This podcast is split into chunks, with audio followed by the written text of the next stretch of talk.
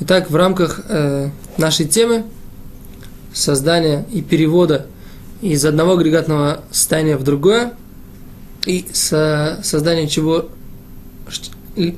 чего-либо нового из уже существующего, а именно на, используя термины ивритские, это запрета леголид, мы поговорим сейчас об, о использовании мыла. Итак, мы разделим данный вопрос на два подвопроса. Первый. Вопрос, связанный с нашей темой, а именно созданием, созданием из мыла пены, то есть мы имели твердое состояние у куска мыла и сделали из него пену. Это подпадает под наш запрет создавать из уже существующих предметов какие-либо другие. Но есть не только эта проблема в, дан, в использовании мыла, а также есть проблема с мемахет, то есть придавать предмету гладкую форму. То есть есть запрет взять какой-либо э, вещество, какой-либо хомер, какой-либо материал и придать ему гладкую форму, создать ему, создать ему гладкую поверхность, разгладить его. Итак, в данной ситуации говорит Талмуд, в принципе, даже когда у нас есть просто воск, мы им берем и замазываем какую-то дырку – например, дырку в бочке. В этой ситуации мы разглаживаем края вот этого воска, и говорит Талмуд, что человек нарушает запрет мимореях, то есть размазывать, а запрет мимореях это в принципе связан с запретом придавать поверхности гладкость. И то же самое говорит Тиферет Исраэль от имени Мишна Брура, Мишна Брура от имени Тиферет Исраэль, прошу прощения, с даже с мягким мылом. Оказывается, как бы не только мы использовали мыло, но и уже во времена э, поиски, во времена законоучителей, законодателей, они говорили о том, что нельзя мыть руки мылом, потому что, в принципе, мыло э, размягчается, превращается в пену, и поэтому есть запрет ле голид, то есть создавать вот эту пену.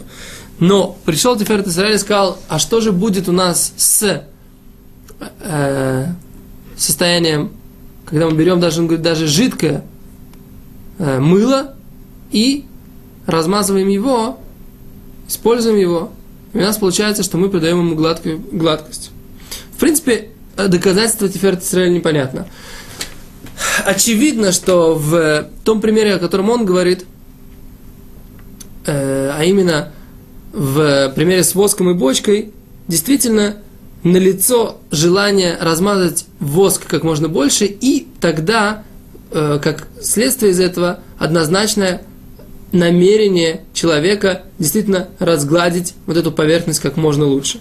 В нашей ситуации, даже если мы используем э, мыльный крем, все равно мы не хотим его разгладить, мы хотим просто взять какую-то поверхность и использовать его э, на руках. Ну, возможно, можно сказать, что когда мы хотим размазать его как, по можно большей площади рук, в этой ситуации мы действительно хотим придать ему гладкую форму, точно так же, как и там. Для того, чтобы разгладить этот воск на дырочке, мы разглаживаем здесь крем на руках, и поэтому тем самым хотим придать ему как можно большую поверхность, тем самым э, явно имеем намерение, хотя бы опосредованное, придать ему как можно большую площадь, то есть как можно больше его разгладить, распространить по поверхности своих рук. И поэтому, в связи с этим, есть такое, э, как бы у нас следствие, что мы говорим, что использовать твердое мыло нельзя, потому что мы создаем тем самым пену. Использовать э, мыльный крем нельзя, потому что мы тем самым разглаживаем и создаем мыльную пену. А использовать жидкое мыло действительно можно. Почему?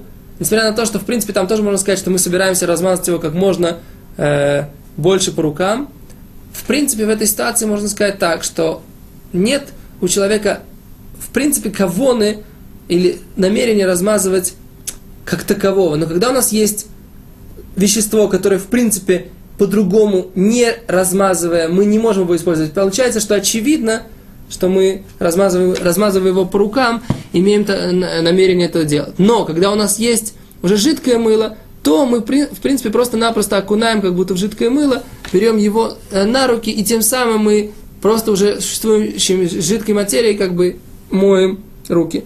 В общем, так или иначе, э, можно сказать, что все э, современные поиски говорят, что можно использовать жидкое мыло. Есть, которые говорят, что лучше его даже разбавить, тем самым полностью, когда оно будет уже водянистым, не будет ни проблемы ни с мимахек, ни с разглаживанием, ни проблемы с созданием э, пены. В принципе, можно использовать просто жидкое мыло. Итак, это то, что касается мыла в шаббат. Мыльный крем нельзя, твердое мыло нельзя, можно использовать жидкое мыло.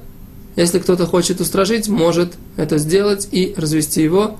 Мы считаем, и на основании вот этой книги Шмират Килхата и книги Орхот Шаббат, что это не обязательно. Спасибо, до свидания.